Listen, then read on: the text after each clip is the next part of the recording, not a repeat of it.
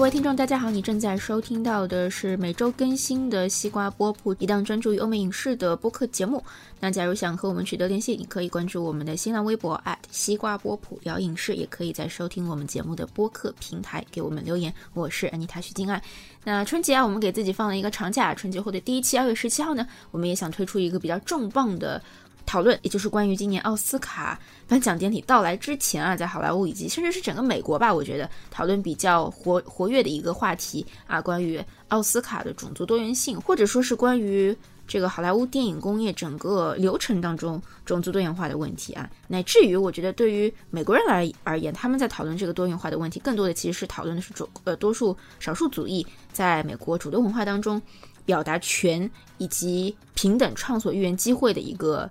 呃，讨论吧。关于奥斯卡，我们西瓜波普也会推出三三期节目啊。第一期就是我刚刚说的这个关于种族多元化的问题。第二期呢，啊，我们会对今年即将在二月二十八日举行的奥斯卡颁奖典礼的各种奖项的颁布做一个预测。那第三期呢，是会在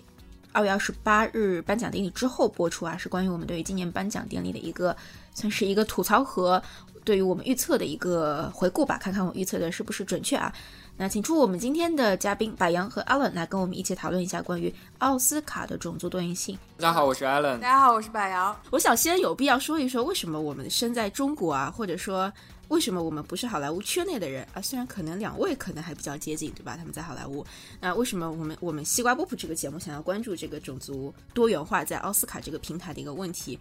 呃，我个人的想法是这样的，因为我觉得，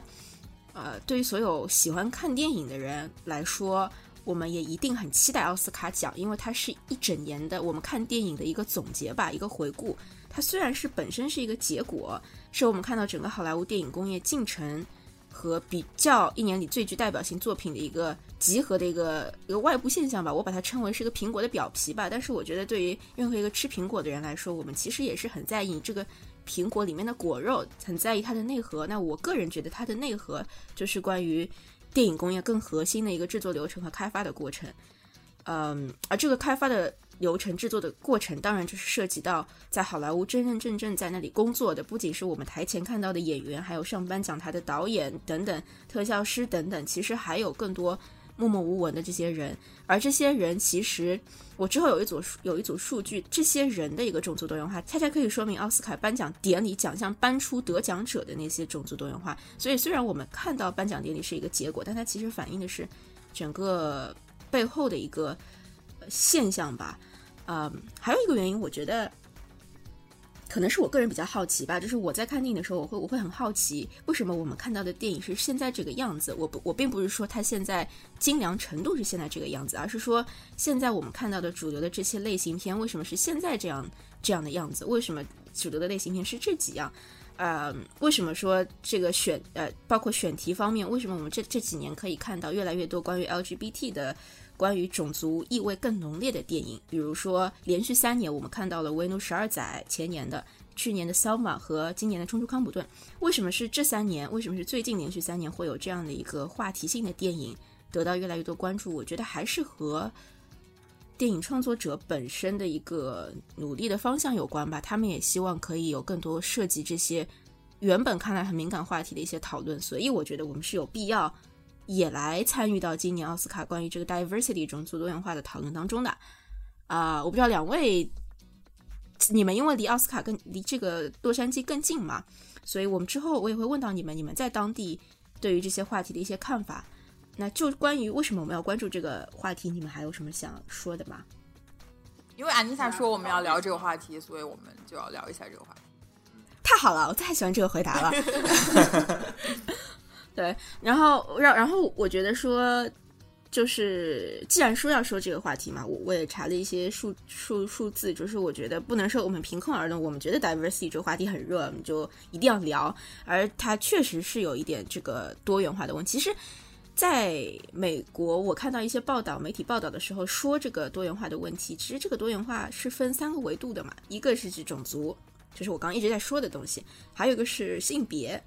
包括性别这个问题，去年的颁奖典礼上，那个少年时代的女主演 Patricia Arquette，她的她当时的一个得奖感言也公开提到说，要要求男女演员就是同工同酬嘛。然后再到去年还是前年啊，索尼影业的那个泄露事件，牵涉出一系列男女演员这个薪资不平等啊，然后就炒得非常非常火热。所以性别是第二个，那第三个维度可能才是一些其他的关于你的性取向啊等等这个维度，我觉得这个维度是比较弱的吧，非常非常少。嗯，所以我们今天包括性别的问题，我觉得也是在三者里算是第二等级的弱吧。其实最强的还是关于种族多元的问题。所以我们今天的这个关于 diversity diversity 的讨论，其实也是激励于呃种族问题的。其实我很疑惑啊，我想听听两位是怎么想的。其实为什么学院讲关于这个种族多元的问题，其实历来都有，为什么会在这几年，尤其是今年，从去年开始，二零一五一五年到现在，为什么是这两年特别特别大被大家在那里讨论呢？我想知道你们觉得是什么原因呢？我觉得有两方面的原因吧。然后第一方面的原因就是这两年，尤其是最近这几年，社交媒体的这样的一个蓬勃发展，然后让这些少数少数族裔或者黑人。和呃黑人少数族裔等他们的声音能够被更多人听到，相当于一个放大器的作用。嗯，在呃这是一方面原因。第二方面原因就是我觉得，嗯，因为这两年确实有很多比较出色的黑人题材的也好，或者黑人主演或者黑人导演的这样一些片子，确实值得奥斯卡去提名的。但这些片子没有得到提名，所以说，嗯，可能在这些少数族裔群体之中引发了一些。共愤吧，所以说他们就是就会站出来啊，说为什么凭什么你们这些所有提名的演员都是白人，谁谁谁谁谁也在哪个电影里面？比如说今年那个 Idris Elba 在那个《无尽之兽》里面就演表演表演表现的就很好，还有包括暑期档的时候那个《冲出康普顿》，从暑期档差不多一直火到颁奖季吧，然后每个大各大奖项基本上多多少少都有几个提名，但是奥斯卡就完全彻底无视了。呃，而且最 最逗的一点就是。奎迪和冲出康普顿这两部片子引发的争议最多，因为奎迪的主演是黑人，导演是黑人，只有史泰龙一个人男配是白人。这个片子口碑各种好，但是只有史泰龙白人一个人被提名了。然后冲出康普顿这个片子就是完全是黑人导的、黑人演的，讲的黑人的故事，所有的所有的每一个方面。都没有拿到提名，只有编剧拿到提名，而且这个编剧还是最弱的，而恰巧编剧是两个白人，是个白人，对这个就很难不被少数族裔拿出来去做一些文章。当然，到底这个文章做的合不合理，等会我们一会儿我之后会继续再细说。但是就原因来说，我觉得是有这样两个原因在这里面。而且我我我发现去年是第一年，就是说所有表演类表演类奖项就四个。最佳男女主、男女配那四个奖项提名者都是白人嘛？再再往前的话，其实前一年好像有 Denzel Washington，好像呃是是有入选最佳男主的吧？他是个他是个非洲裔的嘛？包括《维奴十二载》的主演也是获得了八第十八八十六届时候的一个提名。所以今呃换句话说，今年是连续第二年，就是所有表演类奖项都是提名者啊，都是都是。白人演员，所以这个可能也是一个原因，为什么大家的情绪在今年会这么这么高涨？不过我觉得有些有就是有些好莱坞的白人演员也站出来说这么做是不对的，表达他们情绪。但是我发现 Michael Caine 有一个观点，其实我还是挺同意的。他就说，你不能因为他是非洲裔，他是黑人，你就你就去提名这个人，对吧？最后还是要拿作品说话的。这个我还是挺挺同意的。因为为什么我会提到这一点？因为我记得之前看到哪一个演员。另外有一个黑人演员，他说了一句：“他说，呃，完全可以这样嘛？你看黑人非洲裔的非洲裔的这个人在美国的一个呃怎么讲人数的一个比例，你去设定黑人的在好莱坞的一个影响力，在奥斯卡上的一个得奖率，应该是和这个黑黑非洲裔占美国总人口数。”的这个比例一样去去去去推的嘛？那我觉得这个说法就有点太扯了，对吧？没没没，等一下，等一下，我觉得这是一个很很有道理的一个论证啊。你说到底，电影它是一个大众文化形式吧？你的当你的主要观众观众的百分之八十都是白人的时候，你你你做出百分之八十的电影都是讲黑人的故事，那你的受众就不会有那么多啊。那我觉得他意思，安妮安妮塔，你的意思是不是就是他说奥斯卡就应该有一个类似限额这样子，百分之多少是白人，百分之多少是黑人？对，哦，那是挺，那是挺于是。那因为我我我我想说的是，因为我之之前写正好写稿子写到奥斯卡是不是种族歧视这个问题嘛，然后我就是碰巧查到了一个特别有趣的数据，是这个《Economist》经济学人总结出来的一个数据。他说，从二零零七到二零一三年间，奥斯卡金像奖黑人明星的获奖百分比已经超过了黑人占美国总人口的百分比。但是他的这个黑人获奖的一个比例是获奖人数除以什么？分母是什么呢？除以所有获奖人数。从二零零七到二零一三年，他说从这六年这六年当中，黑人演员在美国所有影片中出演的角色数量在所有角色中占了百分之十五，然后黑人演员在奥斯卡各类奖项中获得提名的数量占所有获提名演员的百分之十三，而黑人演员在奥斯卡各类奖项中获得金像奖的人数占六年内所有获得表演类奖项的人数总数的百分之十八。就是你从我我个人啊，我不知道大家对这组数据是怎么想。我个人想的是，这真的已经不能算不能算是种族歧视了吧？对啊，它比我想象的要高很多。对，真的是比我想象的要高很多。对，我觉得百阳刚刚提供那那组数据还是挺超乎我的意料，我觉得还是挺高的，就是黑人占你刚刚说那几个类别的一个比例。因为我这边也看到有一组数据，就和你的差非常非常多。它显示的是奥斯卡奖项的投票者啊，到今年好像差不多有六千个投票人吧。然后，但这组数据，二零一二年的这个数据的时候，当时《洛杉矶时报》是调查了，调查确认了五千一百个奥斯卡颁奥斯卡奖项的一个投票者吧，五千多个人。那那个调查里面就指出，在这些投票者当中，百分之九十四是白人。只有百分之二是非洲裔的，就这个比例其实是和百阳刚刚给我们报出的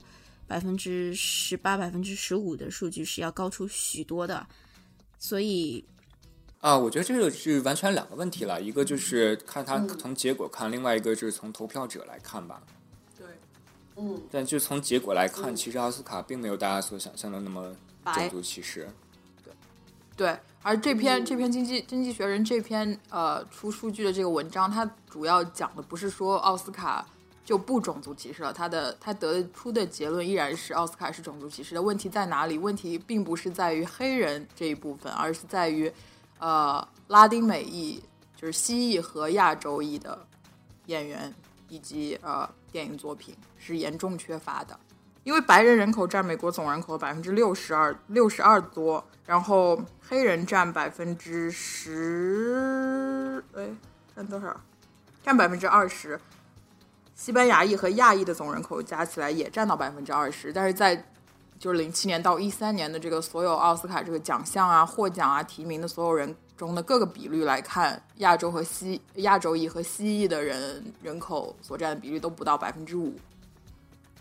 黑人如果占美口美国人口总数是百分之二十，那怎么会得出你开始给的那个结论呢？就是关于哦百分之十，不好意思不好意思，百分之百分之十五点二。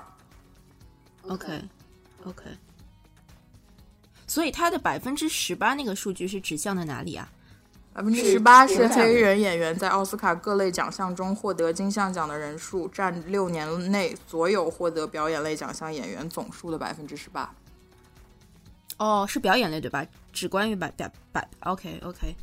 OK，百分之十八，那也就是十个里面有一点八个。那一般提名的六七个、五六个的话，零点九个，那就是零到一个了。哦，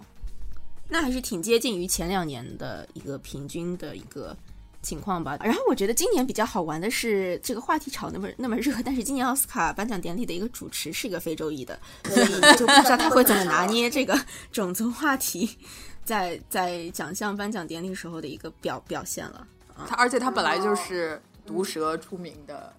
一个喜剧演员，而且其实要提一下，奥斯卡的主席也是非洲裔的黑人，而且是个女的，对，而且是个女的，对。所以说，你可以想象这些人被贴上种族歧视标签的时候，他们内心是有多么的抓狂。其实是很纠结的，对。而且这里面包括很多白人，其实，在业内都是说白了都是民权运动的推广者。然后他们这么努力的推推进这样的一个种族平等的进程，结果最后到了还因为自己选没有选，没有还还还因为这个问题被贴上种族歧视的标签，所以我觉得还挺挺冤的。我觉得就是，我觉得很多。不是很多，我觉得大部分绝百分之九十，我看到现在批评批判奥斯卡说奥斯卡太白了这之类话题，他们都抓错重点了。因为奥斯卡说白了，它就是一个类似美国总统选举式的一个非常美式民主的一个 business，它是一个商业模式，它不是一个，它毕竟它叫电影学院，它不是叫种族学院。然后，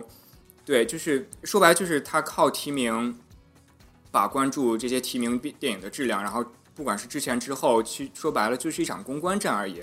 比如说去年的那个塞尔玛。大家都出来闹，说塞尔玛怎么怎么样，每每每都要提名。然后今年包括 H.S. Alba 的那个无尽之兽也好，和那个后来冲出康冲考冲冲出康普顿也好，就是说他们都没有拿到提名。然后就觉得很诡异，就是比如说塞尔玛去年之所以没拿到提名，是因为像美国狙击手，呃，还有鸟人这些片子的颁奖季的公关已经铺天盖地、如火如日、如火如火如荼的展开，到一半把所有的眼球都赚足了，塞尔玛这帮人才开始。不紧不慢的开始赶制那个 DVD 往评委家里面送，那你这个时候你在你在公关战就已经输了一半了，你不能怪说是他种族歧视，而是你自己的功课没有做好。奥斯卡确实不是完美，也不是公平，但是它是在现如今全世界的这些各大颁奖典礼或者电影节好，相对来说最公平、最民主、最透明的，没有绝对的公主民对民民主透明，但它是相对来说更 更为公主呃公平、民主跟透明的。就是在这样一个背景之下，你怎么样通过自己的公关战能把自己的片子推出去？大多数的黑人题材的今天今年的这几部电影都没有做到这一点，只能说的是，你片子可能质量 OK 还行，没有到碾压式的。什么公关都不用做，像老索伊或者或者那个呃史泽将至之类的一样，完全不用做任何公关就可以直接进奥斯卡这种，你没有到那个地步，所以这个时候你就要靠公关战。如果你公关做不到位的话，那就对不起，这就是一个商场，这呃商商业的商，这就是一个商场。你做不到的话，你做不到这样的好的公关战的话，你肯定是拿不到提名的。所以我觉得这是一个非常正常的事情。我觉得很多人，他当然我很能理解这些少数族裔站出来为自己的权益做。做斗争的这样一个一个一个立场，我觉得这是很必要的。但是就事论事的话来，就就事论事的就事论事的来说的话，这是完全是抓错重点的。对，其实我特别同意啊，这艾伦他是从这个奥斯卡的商业运作角度来讲的。其实你，我觉得就像你刚刚提到那个 Michael Caine，他有一个说法，就是他自己公开发表言论说，其实大家都在说奥斯卡这次提名太白了，没有黑人演员。大家有没有看到？就是也许就是因为这些黑人演员今年演的就没有这些白人演员在这些电影中的表现好。我不是说他这个说法就有权威啊，或者是怎么样，我只是说他提出了一个非常好的叫什么出发点。包括那个柏林影后 Ramplin 也发表了相似的观点嘛，就是说大家大家在奥斯卡是不是种族歧视这个问题上争论的点其实是有一些偏差的，因为奥斯卡它只是一个。影视类的奖项，然后大家的争论的点都在于说，都在于种族上，这是一个社会问题，而不是一个叫什么简单一点来说的话，电影问题。所以我我自己觉得啊，我没办法说，我没有把所有的这个黑人主演的电影都看完，呃，我没有办法说是不是每一个没有进入今年奥斯卡提名的黑人演员的表演都没有这些被提名的白人演员好。就算我都看过了，我也没有这个权威去说嘛。就是我我个人没有这个 没有这个权利去说。但是我觉得，我觉得这个奥斯卡是不是种族歧视这个问题，最根本其实并不是在讨论奥斯卡是不是种族种族歧视。它最根本的最根本的论点，其实是在于说奥斯卡是不是能够代表娱乐圈最权威的观点。大家会把这个问题炒到这么热，就是因为大家是在讨论奥斯卡这个奖项在美国社会中所占的一个地位。大家在争论的并不是电影本身，他们在争论学院奖，他没有把这个，他呃，我们现在没有把我们现在这个美国社会的真实情况反映过来。他们在讨论的论点，其实这个问题是说，影视娱乐啊、电影啊这些大众文化，是不是应该成为引领社会前进或者是进步的一股力量？我觉得这是他们的论点，而不是说奥斯卡到底是不是太白了。而且奥斯卡说白了，只是。你要你要说想通过奥斯卡来改变是不可能的，奥斯卡只是现在美国种族歧视也好或者种族现状也好的一个症结的展现而已，所以说你不能靠改变奥斯卡，你想通过改变奥斯卡来改变种族偏见这些问题是很不现实，也是很幼稚的，我觉得。对，而且我觉得很重要一点就是，我今天还在想，就是说。到底电影这些奖项有没有义务或者责任来推进？我觉得是有的，但是我觉得这个不是奥斯卡的责任。奥斯卡它作为电影界最权威的奖项，我觉得它就应该一切以作品说话，不考虑任何其他的元素。这些这些，我觉得我觉得不能完全说完全没有这个责任和义务吧，它是有的，因为它毕竟作为这样一个娱乐圈、影视圈。算是最高级别的一个奖项，它可以树立一个风向碑，它可以让带领越来越多的电影人和这个好莱坞工业去向他所提名或他褒褒奖的那些作品看齐，这样他是可以在一定程度上鼓励更多的黑人电影啊或者黑人演员在这个好莱坞这个领域里面有更更大作为的。但是问题就是像你刚才说的，这不是他们必须要做的，这只是就是就是我可以理解为什么大家会觉得特别沮丧。奥斯卡没有能做做出这个表率作用，因为大家都会期待这个是我们的文化产业能够去想把这个社会问题啊做出一些反应，想去改变一些社会上存在的问题。但是这不代表这是唯一一个改变社会问题的方法，甚至说并不是它并没有那么大的能量去真正的变革这个社会。嗯，我首先很同意 Allen 刚刚说的，把奥斯卡。不是把奥斯卡当做它本身就是一个非常商业化运作的一个奖项，或者说整个好莱坞它就是一个商业化的东西，并不是一个艺术性要高于商商业化的这个东西啊。当然，这个这个就扯远了。关于说好莱坞是不是奥斯卡，或者说好莱坞有没有这个权，有没有这个义务去在美国社会上去通过他们奖项的一些颁出或者作品的一个多元化吧，去改变整个。种族多元文化在美国的一个情况，而不仅仅是在电影工业当中种族多元化的一个情况。我觉得这个还是要，他当然是有有责任和义务的，但是这个责任和义务不，我觉得不应不是应该体现在他的一个结果上，不是体现在奥斯卡奖项的一个呃颁奖的比例上的吧？我觉得他还是应该要体现在之前的两步吧，一个是电影创作的一个过程，也就是我一开始讲到的说。在好莱坞真正在那里工作的那些人，到底其中有多少是非洲，有多少是白人，有多少是亚裔或者是西裔、拉美裔的？呃，第二个就是关于投票过程当中，到底是有多少人成员是白人，有多少是非洲裔的，有多少是拉美裔的？我觉得这两个过程其实才是导致我们最后看到的一个结果，一个提名的结果和最后颁奖的一个结果之前要走的两步。其实我还是挺想说说前两步的。我看到这里有一组数据啊，它就是说，它是二零一一一年的一一个一个一个一组数据，就是说，在美国这个编剧工会里面，女性的一个比例是占到了百分之十七。它这个研究里面没有没有去调查说种族的问题，但是它代表了女性的问题。但女性的问题，我觉得也是可以反映就是整个多元化的，是我刚刚说的多元化三种中的其中一种。呃，以及在同一年吧，也是二零一一年，在当年最受欢迎，就是在票房上有最有号召力的二百五十部电影当中，女性是女性的一个制片人，在其中是占到了百分之二十五，导演是占到了百分之五。相对来说，我觉得这个比例可能还是高于女性在奥斯卡上颁奖。在奥斯卡重要奖项上的一个获奖情况，我不是说那个最佳演员啊，因为这个演员女演员每年都是有固定的，对吧？那我说的是最佳导演，比如说目前到今年吧，啊，到去年吧，巴西奥斯卡当中，今年也没有女女女导演提名，对吧？最佳女导演提名，所以在截止到今年为止的八十八年当中，获得过奥斯卡最佳导演的女性的女导演也反正只有一个嘛，就是当年凭借。拆弹部队的那个导演，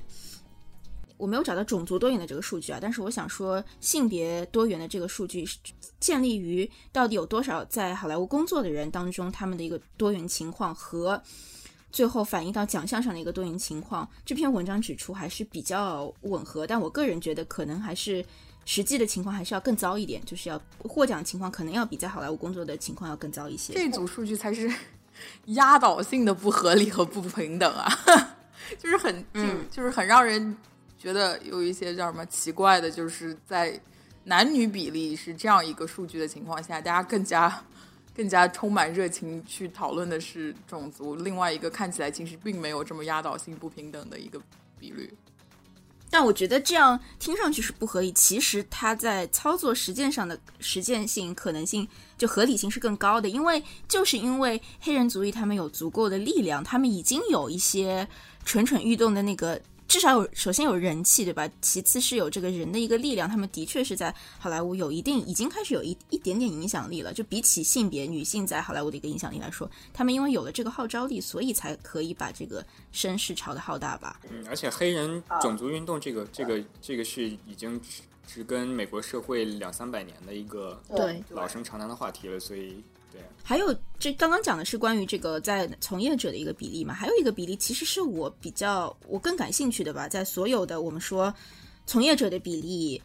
投票者的比例、获奖人数的比例当中，其实我是对第二个更感兴趣。因为我们之所以讨论好莱坞，就为我们之所以讨论奥斯卡颁奖提名为什么今年这么白，或者往年为什么这么白，它其实还是和谁把它选出来有关吗？对吧？虽然我很同意，呃艾伦刚刚讲的公关很重要，你要做得好。但是最终公关都做的同样好的情况下，假设公关都做的同样好的情况下，为什么，呃，还是会有不一样的一个一个呈现结果吧？我觉得还是和投票者有关的吧。就像我刚刚的那那组数据，在二零一二年的时候，五千多个投票人当中，百分之九十四是白人，七十七是男性，呃，百分之二是非洲裔，百分之少于百分之二是拉美裔。他们的年龄中位数是六十二岁，以及在五十岁以下的这个人只占到了百分之十四，所以我很想知道，因为我知道柏杨你在好莱坞工作，所以我想知道，我觉得这个投票者的组成和最终选出来这个结果，其实就像是一个呃，整个叫什么美国社会的一个微观化嘛。就虽然说，对对对，就是你把它宏观来看的话，就像我刚才一开始提出的那那个观点，就是因为你其实。在整个美国的总人口上来说的话，还是白人占绝对的大多数的，而且白人就是就是对白人占绝对大多数的这个电影的观众也是白人占绝对的大多数的，所以这也解释了为什么，因为电影它其实你不管怎么说，它它有它的艺术性，但它最终来说也算是一个商品，它必须由它的受众来决定它自己商品的属性。所以，当你的绝对大多数受众是这个白人人口的情况下，你真的是基本上你可以说没有办法去要求电影它去做出。多少多少的呃非白人的故事？对，呃，我不能完全同意这点，因为我觉得真正的多元化不在于说黑人拍黑人的电影同样能够受到欢迎，白人拍白人电影能受到欢迎。真正的多元化，我觉得应该是黑人可以拍白人的电影可以受到欢迎，白人可以拍黑人的电影可以受到欢迎。因为最终结果，我同意你说的关于电影是商品化的这样一个论断。假如说你要从商商品上来说，商品是不会去分它的一个是否多元，商品只要分它是不是能够给我足够多的钱，能够给我足够多的票房和利润。从这个角角度说的话，只有当真正多元化实现的那一天，当我们同样关注两种种族的人，才可以实现大家看的人对任何话题都要都要有兴趣。只要你拍的够好，所以我不能同不不能同意的是不能同意，所以我不太同意的是说。啊，你们刚刚的观点是什么来着？就是白人百分白人占大多数，所以大部分的片子拍给白人看就是要白人演的。对对对对对，所以我不同意的是说，因为你的观众是白人，所以我们的片子很很正常，就是要拍关于白人的电影。你们是把我的观点绝对化、简单化啊！我的意思是说，用一个例子来说，一个黑人妈妈和她的一个黑人女儿。他们去超市买芭比娃娃的时候，他会买和他肤色一样的娃娃，因为小朋友他需要知道，因为这个黑人小女孩她会想玩和自己长得很像的芭比娃娃，这样有身份认同感。对，就是就是我想表达的是这样一个观点，就是说你如果就用非常极端的极端的数据来说的话，用特别极端的例子来说的话，就是说你百分之六十都是白人的这样一个美国社会，你百分之百的片子都拍黑人的故事。他们，因为你电影最终是一个讲故事的媒介，你的故事你是想你你讲出这个故事，你需要让你的观众去有认同感。我知道，我知道他的意思。嗯，我也知道你的意思。我们大家都意会了。对，就是我我们我们想我我我也懂你们俩的意思，就是想说的是，这样是一个理想化的说理想化的一个状态，就是说什么样的片子大家都会因为他的故事本身而去看，而不会去看到他这个故事里的人是什么。肤色什么种种族，但是我们不能就是不能把这个种族和肤色完全撇开不看，就是因为这个种人的种族和人的肤色其实是他这个人的很大一个部分。这这这这个背后有文化的差异，有这个历史的差异，有各种各样的差异在其中。所以为什么？所以为什么我也特别想再重提一下，就是大家讨论说奥斯卡结果的这个问题，完全不应该是大家讨论的问题，而讨论的问，而真正应该去做出改革的东西，是从它的源头上出发，就是在好莱坞工作的人讲故事的这些人是什么样的种族，是什么样的肤色，来自什么样的背景，这样他们才能从他们自己的嘴里讲出来他们最真实的故事，然后去用这样最真实的故事来 appeal to 所有的观众。对，就是就是这一点上来说，电视圈比电影圈要做得好得多。你看每年的艾美奖，像这两年比较火的《逍遥法外》《逍逍遥法外》丑闻，还有呃《透明家庭》，这些都是非常的有很多这种多样性在里面。但电影这个行业现就现在的现状来讲，就是相对来说更比较保守一些吧。尤其是大的片场在接拍片子的时候，他第一个考虑的是，如果我把这个男主选成黑人或者女的女性的话。那我可能就卖不了，首周票房可能就上不了一亿了。然后这个的话，对整个电影是一个非常大的打击。但是这个其实虽然说是是一个约定俗成在好莱坞电影圈里面的一个潜规则，但是这两年你可以看，尤其是今天《星球大战》为代表啊，对对，《星球大战》为代表，就是首周票房呃首周票房能拿到二点五亿。但是它的两个主角，一个是女性，一个是黑人，就说明了，只要如果你有一个好故事，有有好的角色，只要质量在那摆着，不管你选怎么样的角色，其实没有那么大的差别的。就是就是就相当于说，不是说你选了黑人角色就代表你这个片子一定会票房失利。对，其实你提到这一点特别好，因为这。星球大战是一个好的例子啊，但是其实有很多更多不好的例子，叫什么呢？就是我们在这边在好莱坞这边工作嘛，就是有一个叫叫 overly sensitive 的这样一个倾向，就是很多很多呃很多电视节目也好，或者是电影也好，他们会为了要表示自己这个政治正确，一定是要在自己的这个演员啊以及呃 staff 啊，就是工作人员的这些这些雇佣当中。去包含所有种族的所有种族的人和平等的这个男女比例，就是他会为了为了让自己的节目或者说自己的电影能够有这样的呃种族多元化的这样一个算是小红旗或者小红花吧，去特地的去特地过分的多元化来雇佣他的员工啊或者说是演员，这很很多时候会对作品本身产生一些不好的影响的。其实最典型的就是那个。刚才之前我们在聊的绿灯计划里面，马马特达蒙和那个艾菲布朗的那一段，你得跟大家解释一下那个绿灯计划是什么，以及他们电视里发生了什么东西。就是这个绿灯计划，就是马特达呃马马特达蒙叫的好别嘴啊，麦戴蒙和本阿弗莱克两个人，他们作为制片，然后在全球范全球范围内选导演来拍一段剧本，相当于一个真人秀。呃，具体过程我就不说了。但是后来就是在他们在选这个导演的过程中，有一个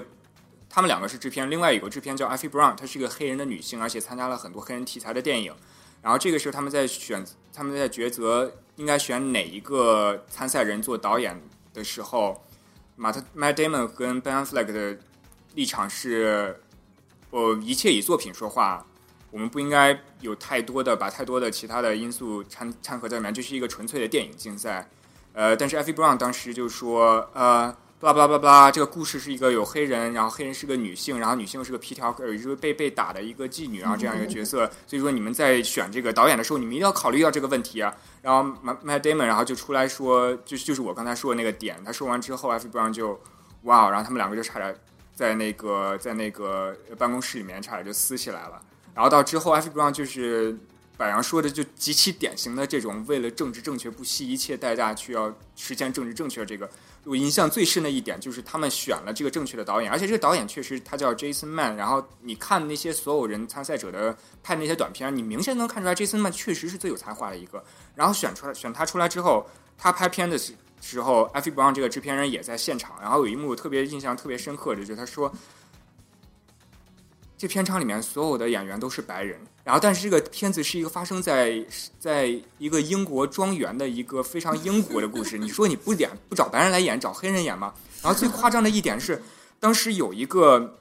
他们专门雇了一个黑人过来，然后做一个客串，然后这个客串他客串的角色是一个呃，应该是一个类似那种男仆式的那种角色。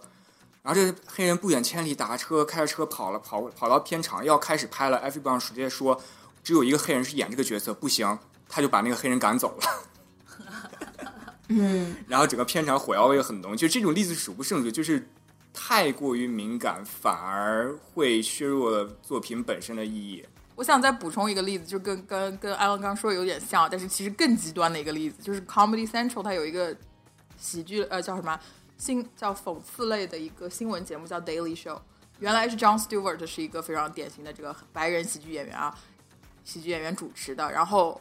去年的时候刚把他换了一个新主持，因为这个这个 show 其实是非常非常非常收视率非常高，大家也非常整个美国民众都非常喜欢的一个 show 吧，就是辛辣串烧这个毒舌美国的时事新闻和政治啊一些的热流呃主流话题。然后他们去年换的这个新主持人是不仅是黑人，而且是真的非洲来的，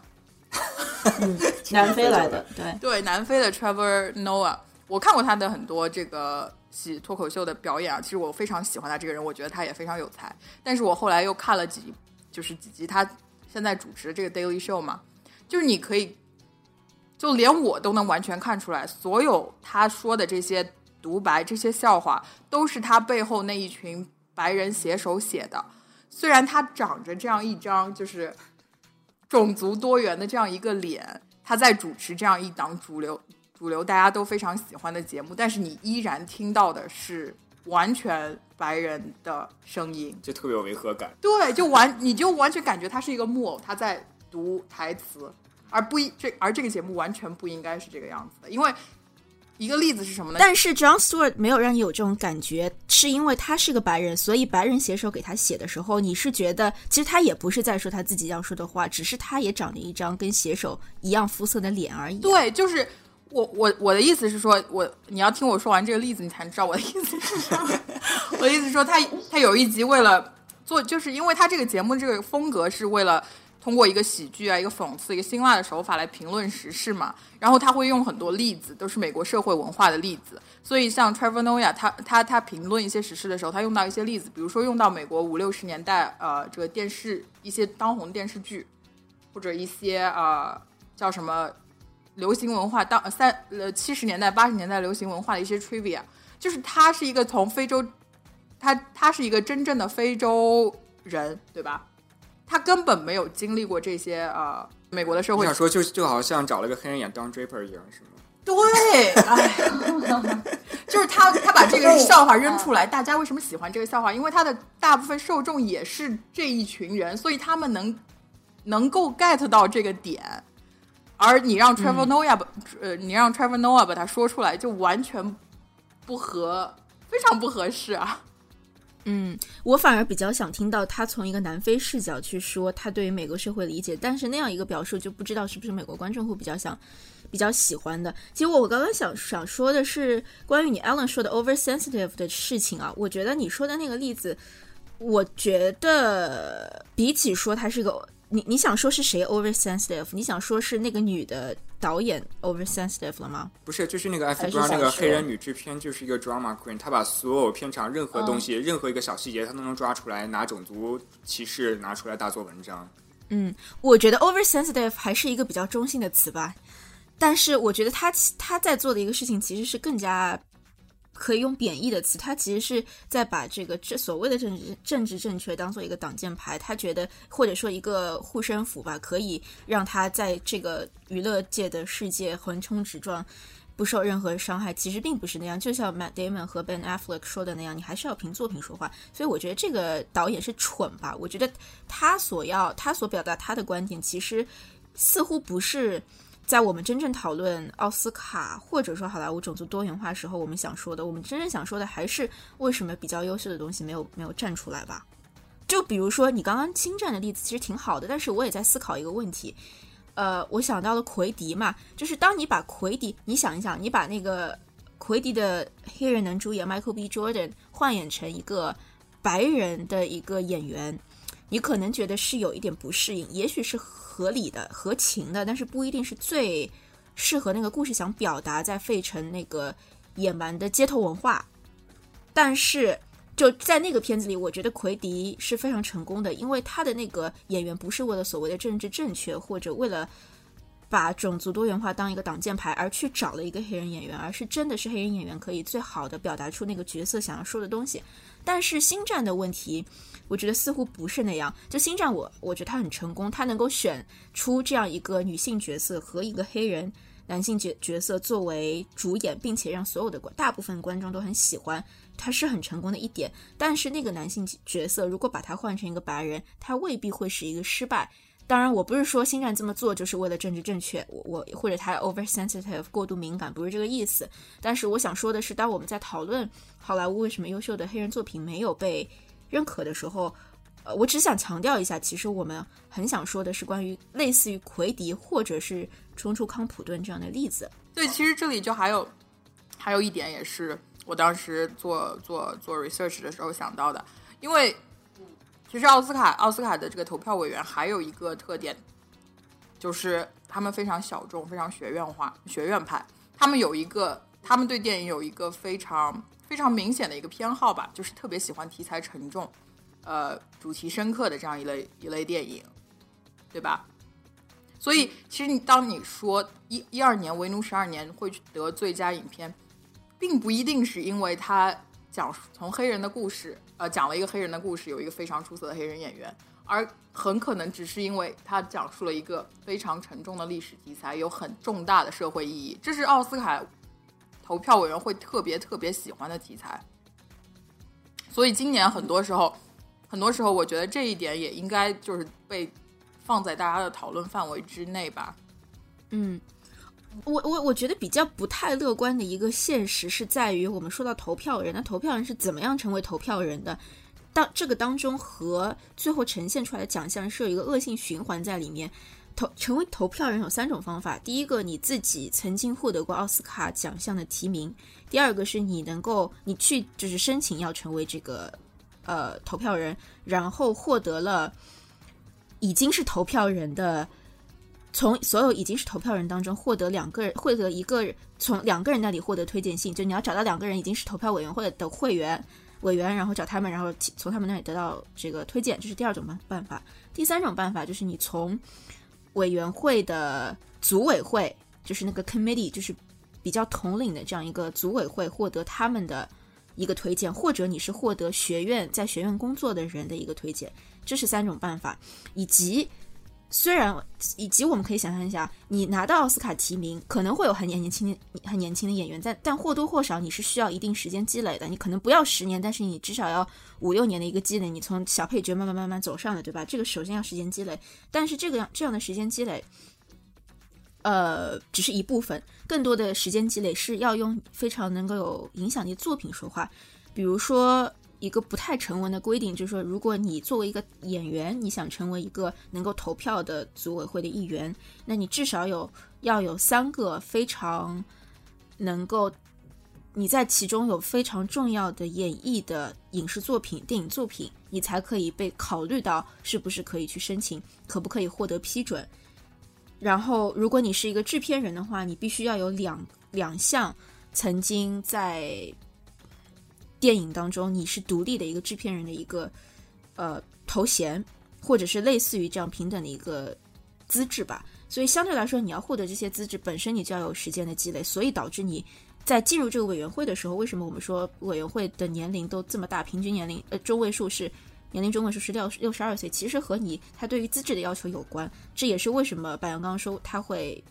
奥斯卡委员会会比较偏向于沉重的电影，和他们的 taste 是有关的。比如在二零一一年还是二零一二年，应该是一一年吧，就是社交网络和国王的演讲，记不清是哪一年了。当时索尼的一一年对吧？当时索尼的这个呃这个高层吧，他就说为什么当年呃社交网络输给了国王的演讲啊，就是在最佳影片上输给了国王的演讲，可能的原因就是在于。评委会的人年纪太老，他们不能够理解互联网的故事，不能够了解社交网络这个电影里面所要表达出的一些故事，或者他们不兴没有兴趣，或者甚至是不是不愿意聊，就是没有兴趣。所以我觉得还是要回归到，我觉得在我们说今年奥斯卡太白的时候，我觉得我个人觉得非常感兴趣的还是第二个环节，就是投票者的环节。它是建，它是它是建立于奥斯卡从业者和最后奖项提名者和获得获奖者之间的一个环节，我觉得非常重要。而且就是因为有了这样的一个资质的要求，会导致这样的一个不太良好的良好的一个循环，或至少是它要很多时间才可以改变。我倒觉得这个话题还好了。如果让我选的话，我会更倾向于相信一个五十岁的投票评委，而不是一个二十五岁的投票评委。对，呃，毕竟如果年龄稍微大一些的话，虽然大家都在诟病事实，但我觉得他们所投出来的电影确实是更成熟、更能、更专业、更有权威。不然的话，大家都去看 M D B 的评分就好了嘛。对，就是虽然大家每年都会有各种抱怨，说为什么这部电影没有得，是另一部电影得了，因为这帮评委又白又老又又学院，但其实为什么最终大家还是会把这个奖项作为整个影视圈最高的一个奖项，还是因为它是具有一定的客观性和一定的水平在里面的。而且，丽安妮塔，你刚才说的蛮有意思的，我觉得可以就是从你刚才说的那个非常长的这样一个加入奥斯卡学院这样一个流程，可以推算出来，现现在奥斯卡的那个。demographic 的构成，它其实是有一定延迟的。对，就是可能二十二十年之前是又白又又老又白，呃，可能二十二十年之前的种族多样性没有现在这么这么理想，呃，没有现在这么理想。所以说，二十年之后，现在所反映出来的其实是二十年之前的一个现状。对，嗯，就是说，他这个呃投票委员会的这样一个组成，没有能够跟上整个算是社会的一个进程。你有二十年的时间在，你有十到二十年的时间在那摆着，需要加入这个学院。所以说现在很公平，所以现现在这波人可能需要十到二十年的时间，才能慢慢在学院里面建立起自己的一片。天地，我之所以说它是一个恶性循环，是因为如果现在的这波人，他不，他这波评评委的人，他不去选择，他不把票投给黑人，或者说非洲裔演员，或者说这种针针针对于种族多样化这个问题嘛，性别也好，等等也好，他不去把票投给他们，他是拉缓了这个二十年的进度，他二十年进度可能会变成三十年、四十年了，所以才会说它是一个，我觉得。我觉得我们现在说这好像没有什么意义，因为他不是前两天刚宣布要刚宣布了改要要要加翻倍女性评委的比例，所以所以就是对啊，就是他们还是认识到这问题严重性，所以做出了很多改革的。我我跟柏杨刚才说这些，可能就是更多的想说，在电影圈里面，奥斯卡还是很有权威性的。对，虽然说很多国内文青会觉得奥斯卡又又高冷装逼，不是高冷装逼，就太太充满。铜臭味儿有什么这个之类，没有什么欧洲三大电影节什么什么什么巴拉巴拉。但其实欧洲三大电对啊，是欧洲三大电影节那么就那么几个评委，就那么六七个评委一块儿选你，我我我怎么知道你没有暗箱分赃呢？加纳跟那个柏林闹出来的丑闻，这种丑闻也不少啊。但是奥斯卡，你看奥斯卡虽然它有争议，但是总体来说它还是很很稳的。对，就是这么多年下来，你谈回头看起来，电影从发展到现在的历史，大家。提起来的那些电影都是奥斯卡得到奥斯卡表彰的，或者是因为奥斯卡提名争论所引起的一些电影。对，我还比较好奇的是，你们因为在离洛杉矶、离好莱坞很近，所以我想知道你们在那里工作的时候，是不是遇到过种族歧视，或者你们看到的在好莱坞的一个种族多元化的现状是什么样子？刚刚我们说很多硬邦邦的数字嘛，但是我还是很想知道。你们在现实碰到的人，或者你们碰到的美国的美国的电影工作者，他们对于这个话题的一个看法是什么样子的呢？我觉得，我觉得最直观的一个感受就是 over overly sensitive，过度敏感。就在就在公司去，比如说他有职位空缺去雇人的时候，就会因为哦，我们公司没有黑人，或者说没有没有亚裔，没有蜥蜴。那有，如果你有三个同样级别的候选人出来，他就会去选那个有种族多元化的人。这其实变成了一个优势，但是确实有这样一个天花板的问题在这里面。小一点的四六六还好，但是尤其是六大片场这种地方，真正掌握话语权的还是核心，还是那一撮白人，而且尤其是犹太人。对，但是他们就是因为他们脑中的这个概念其实非常强了，所以会在在自他们向下有越来越多这样特别敏感的叫什么种族化雇雇佣人员的选择，其实就是对，以及种族化呃选选角这样一个选择，很多很多电影电影电影电视选角的时候都会就是都会因为都都会为了这个多元化去，就像艾文刚才说的，把一些明明不应该由黑人演员或者说亚裔演员来演的角色给抛给他们，就是这样一个原因。艾文呢？呃，我我想知道的就是你接触到或者采访到，我不知道有没有这样的经历啊，就是他们在针对，就他们你你采访到的那些那些人，或者你接触到的一些电影工作者，他们 care 这个种，他们对于种族多元化 care 的程度，有我们在媒体上看到那么激烈的程度吗？就这个问题这么问吧，其实我就想知道，是不是美美国媒体在虚张声势了？我倒没觉得虚张声势的，我只是觉得这是一个。隐藏很久的问题，只不过因为这两年是，就像我刚才说，社交媒体这个原因，所以变成一个放大镜，让这个这个现象变得让更多人参与到其中，在讨论吧。嗯，我真的是觉得，我觉得是有一点虚张声势了，让整个就是产业内部有一种人人自危的这样一个感觉。不是我一个人啊，我很多同事啊、朋友都有都有跟我说过，哦。这个不是种族问题了，是这个男男女男女比例的问题嘛？因为很多很就像你刚刚那那组数据特别有意思，就是说女性的女性在好莱坞中的工呃在好莱坞工作人员中的比例占的特别低。然后是一个什么节目来着？好像是一个真人秀吧，一种对一个真人秀节目。然后竞技类的，就像国内的什么一站到底啊这种节目，然后他们就会说哦，我们的所有所有 staff，我们的所有写手都是男性。我们我们这个节目。我们这个节目一是要更加的能够获得女性收视，另一个是要体现我们男女平等，所以我们要招一些女性的写手来，呃，这样写一些更加偏向于倾向于女性的话题。结果，结果他们招了几个女性女性呃工作人员来之后呢，就反而反而因为他们脑子里对女性的这种成见嘛，会限制了这些叫女性。他们本身的一个一些能力，他们会说：“哦，你不要写其他那些话题，你就要写一些关于化妆品啊，或者说关关于呃，就是男生问题啊，就是这种。”他们会把这样的一个偏见，对这个刻板印象，反而是会被放大化了。就是在这种过度敏感的这样一个局势情况下，那我觉得其实真的已经从业内来看，真的是做出了很多努力了。比如说。像像去年，尤其是电视，就像你刚刚说的，电视真的比电影做的好很多。像去年 ABC 的一档是 Blackish 讲的黑人家庭，一档是 Fresh Off the Boat 讲的亚亚裔家庭，一档是 Master of None 现在讲的是啊印度印度移民。就是在电视领域，你真的可以看到越来越多少数族裔的故事被讲出来，而且是真的是在建立在保证作品本质质量不受影响的情况下去讲真实的。好看的故事，对，因为我前几天才看了那个《Blackish》，它真的就是一个美国世交家庭，它正好是一个黑人家庭，而不是像其他的玩种族牌的那些作品说我们讲的是这个黑人的故事，我们为了提高种族的多样性，它并没有这样，它只是一个很好玩、很好笑的故事，一群很有趣的人物，他们正好是黑人而已。